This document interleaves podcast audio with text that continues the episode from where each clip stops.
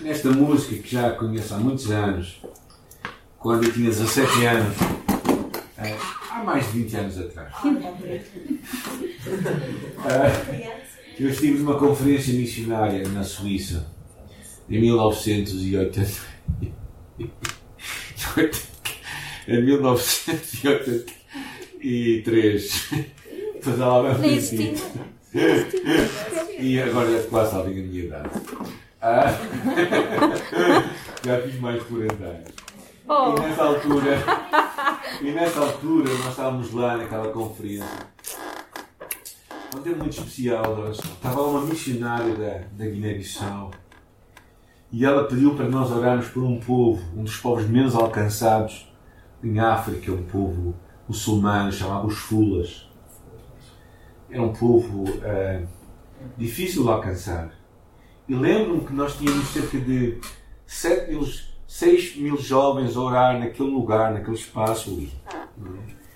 E eu lembro-me claramente, foi o princípio da minha, da minha caminhada em missões. E oramos, oramos, oramos eh, com, com convicção pelos fulas, não é? E, e fiquei muito, muito tocado a, quando há, há dois anos e meio estamos em 22, não? há três anos atrás, Deus permitiu que eu voltasse à Guiné-Bissau e tive a alegria de ir até Gabu. E numa noite, em Gabu, no meio de gente muito clarinha, né? os, os guineenses são bem escuros, são bem escuros, encontrei alguns crentes fulas que tinham sido expulsos da sua casa, tiveram que sair de casa por causa de Cristo e pensar, não é? 30 e tal anos depois eu vejo respostas às orações que eu fiz de jovem e ver Deus agir ali.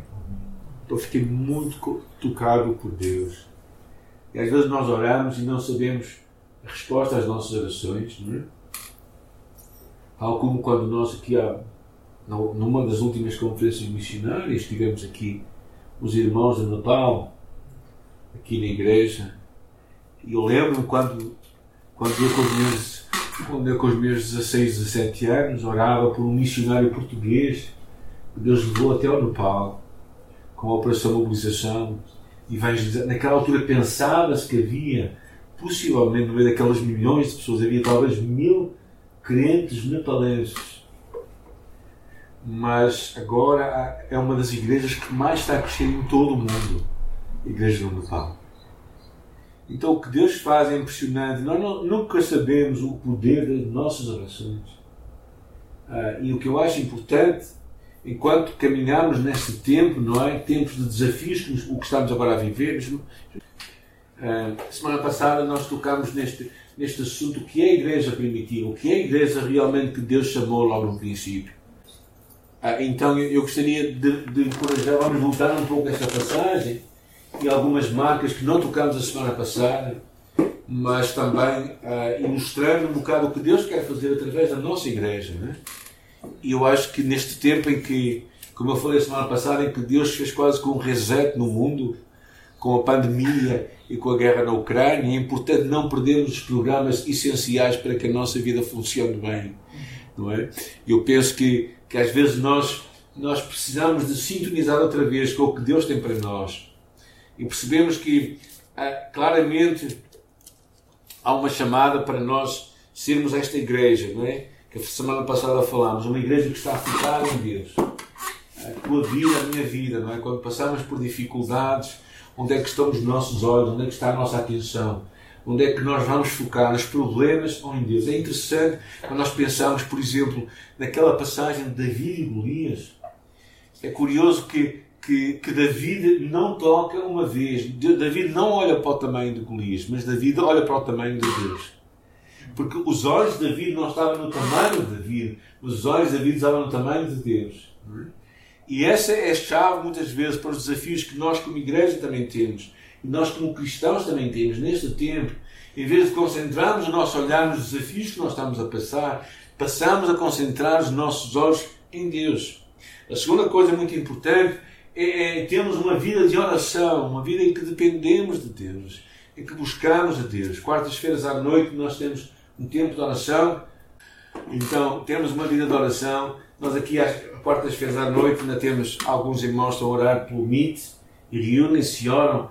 É importante nós buscarmos a Deus também no nosso dia a dia, em oração. E às vezes nós não percebemos a resposta às nossas orações que vem muito tempo depois. Mas é quando tu e eu persistimos nisso que nós vamos ver Deus agir, não é? Então, muitas vezes, não é? Nós, eu e Jacinta fizemos um propósito de mandar à altura e orámos para o nosso filho mais novo, para que ele casasse com alguém em condições, não é?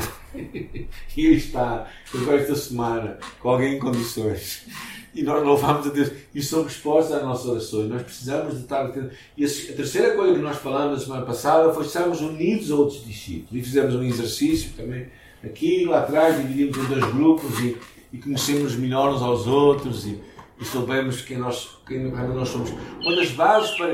É, nunca nos podemos relembrar, Ismael, por favor, aí à frente. É, uma, mais uma. É, é pensar o que Jesus falou. Nós somos o sal da terra e a luz do mundo. São duas imagens tão interessantes, não é? essenciais para a vida. Não é? Ah, pensar, pensar que Deus nos chama a, a sermos este, este sal que vai salgar a terra e esta luz que vai brilhar no meio da escuridão. Então é esta chamada que nós precisamos redescobrir novamente, como igreja, como discípulos de Jesus, redescobrir esta chamada para termos uma influência ativa no mundo onde Deus nos coloca e abençoando outros, não é? O final, o final tudo não, é, não somos nós, o final tudo é Deus. E temos essa visão não é, que muda a nossa perspectiva. Então, quando tu vives assim, tu vais conseguir ser o sol da terra a luz do mundo, vais conseguir influenciar. Podes não ver os resultados ali, mas vais estar a salgar o mundo, estás a impedir. Então, uma das coisas também importante no sal é impedir a corrupção. Antes usava-se muito sal para, para, para impedir a corrupção na carne, não é? Lá, por exemplo, na casa da, lá na aldeia da minha, da minha avó, e, e vinha domingo, havia as salgadeiras. Ninguém sabe o que é uma salgadeira? Aí algum pessoal, assim, com mais de 30 anos.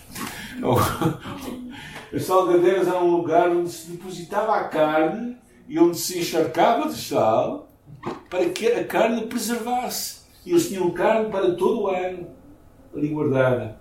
E, em parte, uma das grandes funções do sal que tu e eu estamos a fazer neste mundo é impedir que o mundo seja pior do que é. Ele é mau.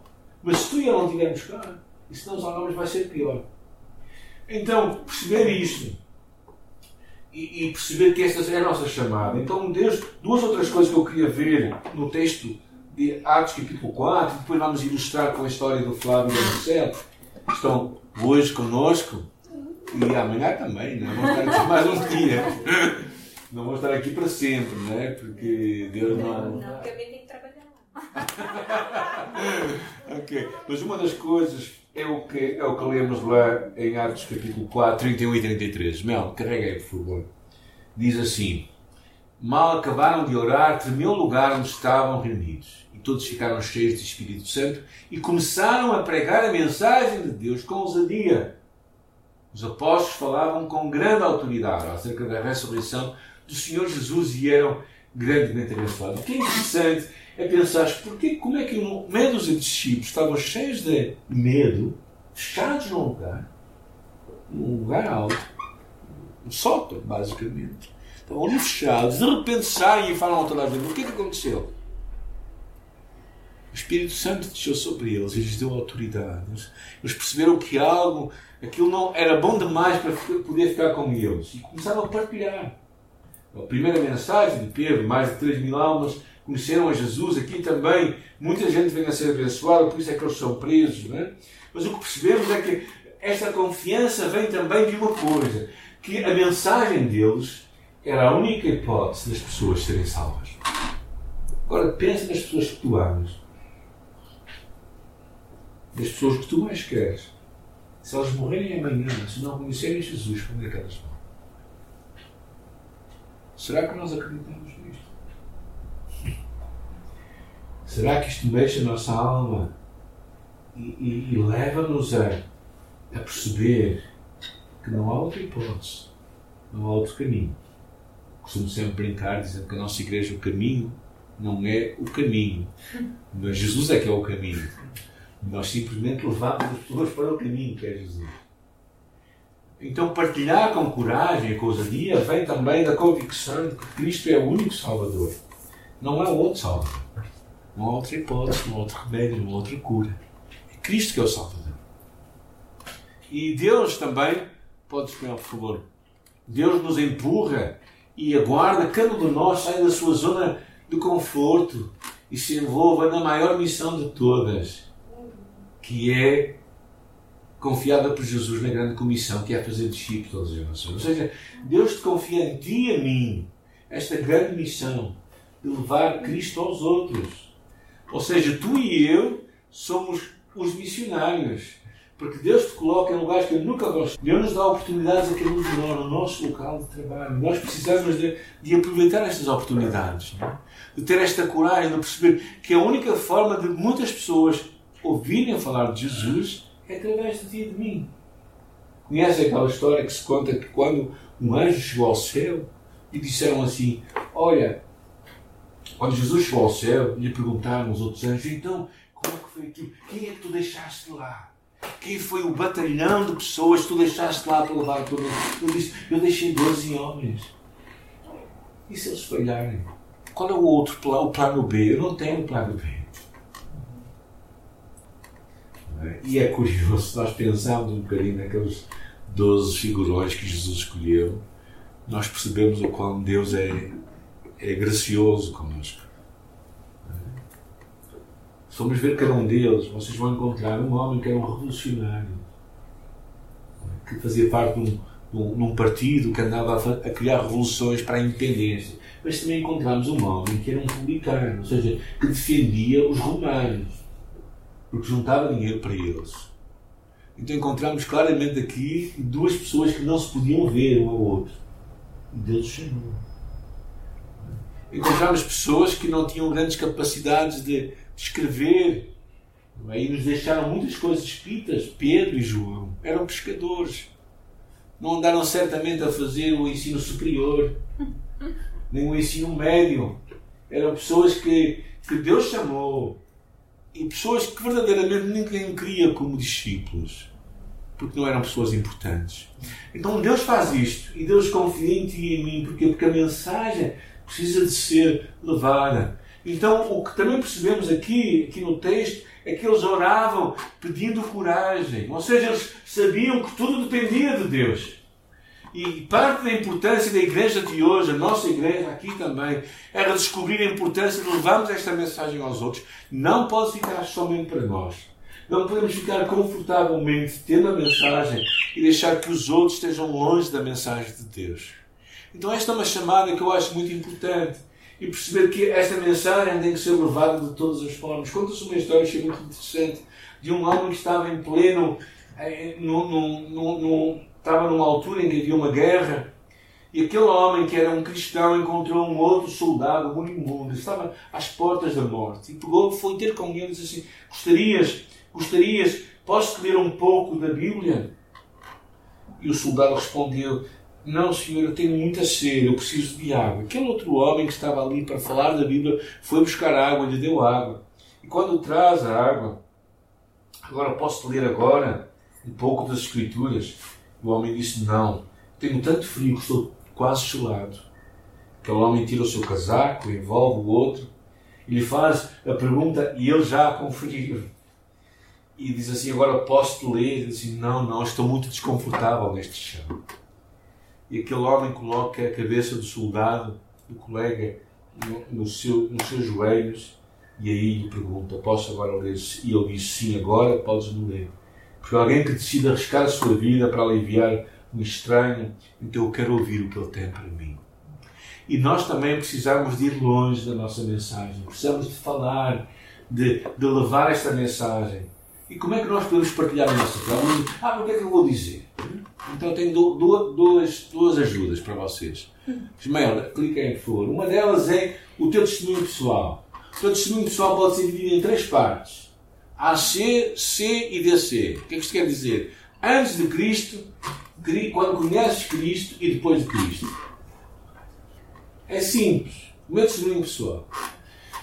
Ah, quando eu tinha cerca de 7 anos de idade, um pouco mais novo que tu, quando eu tinha 7 anos de idade, e eu, ah, eu tive uma convicção profunda do, da minha necessidade de um Salvador. Eu sabia que fazia as neiras, não é assim grande coisa, né? subir à árvore de alguém para roubar fruta, ou apanhar tomates ou cenouras e comê-las assim da terra. Isso, nós tínhamos até uma máxima que dizíamos roubar para comer não é pecado. Mas eu sabia que era pecado. E por isso, e aquela consciência me trouxe, e aquela consciência me fazia aqui sentir-me culpado e de alguma forma condenado. Então, naquela altura, eu comecei a ouvir falar de Jesus. E numa noite sozinho no meu quarto, eu percebi que Cristo morreu pelos meus pecados. E eu podia ter o perdão dos meus pecados. Naquela noite, sozinho no meu quarto, fechei os meus olhos e disse: Senhor Jesus, e entra na minha vida. E senti e soube claramente que Jesus me perdoou naquele dia. Naquela altura soube que Deus me tinha perdoado, os meus pecados tinham sido perdoados por Ele. E uma nova história estava a começar. Na verdade, aquele, aquele sentimento de perdão foi tão grande, tão grande, que eu senti-me completamente aliviado. Eu vim até à janela, olhei para fora e vi um céu estrelado. Eu acho que nunca vi tantas estrelas no céu como naquela noite. Porque Deus perdoou os meus pecados. E tu também podes receber este perdão de pecados. Este é um testemunho pessoal, dado em dois minutos, não é? Uma versão muito simplificada, não é? Então tu também podes pensar, o que é que vocês veem? O AC, antes de Cristo, quando eu conheci Jesus, e depois de conheceres, tu também podes falar isto. Ou então podes optar por também contar, uma das formas é contar o que Deus está a fazer na tua vida. Por exemplo, agora vai ser um, um pouco estranho a ilustração que eu vou dar. Nem sempre as nossas orações Deus responde como nós gostamos. Já alguma vez tiveram este sentimento? Não. Quinta-feira passada, o nosso filho eh, mais novo foi casar. E nós orávamos para que não houvesse chuva na altura da cerimónia pois houve chuva em todo o tempo, menos, ou, ou, ou, não houve chuva em, em todo o tempo, menos na hora da cerimónia. Quando nós chegamos lá, era meio-dia pouco, e estávamos a orar para que tudo, para que não houvesse chuva, a chuva começou a cair. Quando terminámos a cerimónia, acabou a chuva, já agora. Tivemos que deslocar todas as coisas e, e, tu, quando vês as tuas orações não respondidas, como é que tu reages? É, na verdade, eu pensei assim: Deus, se tu não estás a responder como nós queremos, é porque tu tens algum propósito. E o que nós percebemos foi a surpresa dos empregados e do, do pessoal que é dono da quinta, e foi também a disponibilidade de toda a gente a ajudar. Eu sei que, mesmo naquilo o que pareceu ser um improviso, ao montarmos aquilo num outro lugar, foi um testemunho grande de uma disposição para fazermos tudo para a glória de Deus. E foi um testemunho que nós demos. Ou seja, nem sempre, quando nós pedimos coisas a Deus, Deus vai responder como nós queremos. Mas sabemos uma coisa, é que Ele sempre vai fazer o melhor para nós. Então, esta é uma história desta semana. Uma da forma nós partilharmos a nossa fé é contarmos o que Deus está a fazer na nossa vida, a cada dia. Agora, a, a, a, segunda coisa que eu quero partilhar convosco, que há aqui no texto bíblico, Ismael, obrigado, mais uma vez, é o que diz ali: nenhum dos crentes passava necessidade, porque os que tinham campos ou casas vendiam tudo e entregavam aos apóstolos o dinheiro da venda, para eles repartirem por cada um conforme as suas necessidades. Há duas coisas, claro que nós percebemos a importância de sermos solidários e generosos uma igreja que não é solidária com os outros, que, não, que fecha o seu coração para as necessidades das pessoas, não é uma igreja que está a viver consoante Deus quer. É interessante, há dois pensamentos que eu queria partilhar convosco acerca disto. Um deles é, é claramente, podes clicar, por favor, é que devemos notar, um deles é que eles tinham um, um intenso sentido de responsabilidade um pelo outro. Ou seja, não podiam conceber que alguns tivessem tudo quando outros tinham tão pouco. Não se conseguiam sentar à mesa com pessoas que diziam que passavam fome quando eles tinham muito que comer e não faziam nada. E a igreja, a igreja do Novo Testamento, a igreja de Jesus, é uma igreja que não pode ficar fechada para si mesma. É uma igreja que tem que, que pensar nos outros, que tem que que ir de encontro à necessidade dos outros, que tem que ser solidária. Mas também percebemos uma coisa, que havia um desejo de compartilhar. Não havia uma regra. Não lemos nada que eles eram obrigados a fazer o que quer que seja. Até pelo contrário, lemos que depois eles não eram obrigados a fazer aquilo. Eles faziam voluntariamente. Ou seja, o amor era tão grande que não era preciso fazer regras. Eles percebiam que tinham de amar, que tinham de cuidar, que tinham de partilhar. Era algo espontâneo. E eu acho que essa é a igreja que eu acho que Deus quer fazer também conosco. Uma igreja que pensa nos outros, uma igreja que não vive para si, mas uma igreja que ama o próximo. Ama aquelas pessoas que pensam muito diferente de nós. Aqui na nossa igreja temos pessoas que vêm de transfundos de vida muito estranhos.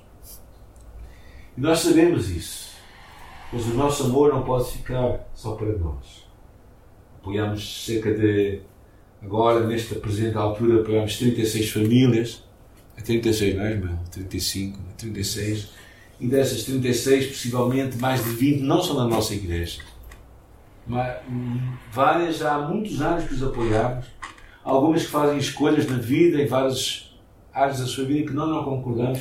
Mas o nosso amor, a nossa generosidade tem que ir mais longe. Nós temos de amá-los, não é? Agora, quando nós lemos isto, e quando nós vemos estas cinco atitudes, né?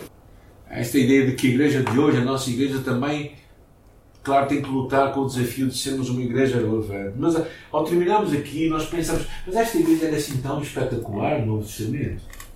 Sim, mas se lemos mais uns versículos à frente, percebemos uma igreja que lutava com várias coisas. Encontramos pessoas que queriam ser religiosas, mas que não eram verdadeiras. Encontramos pessoas que queriam aparentar ser, mas não eram. Ananias e Safira diziam coisas que não era verdade. Pessoas que queriam ter uma certa postura, mas verdadeiramente não eram aquilo. Então os problemas da igreja primitiva é os problemas da nossa igreja também. É os problemas da igreja de hoje, com o qual temos que batalhar. Mas não é importante, é importante sempre relembrarmos isto. Sermos uma igreja que reconhece quem Deus é. Uma igreja que vive uma espiritualidade autêntica este é o nosso alvo, que se una a outros discípulos, que partilhem a sua fé em Jesus com aqueles que não conhecem a Cristo, que se dispõem para dar tudo. É? Então, eu acho que este é o desafio que nós temos para nós.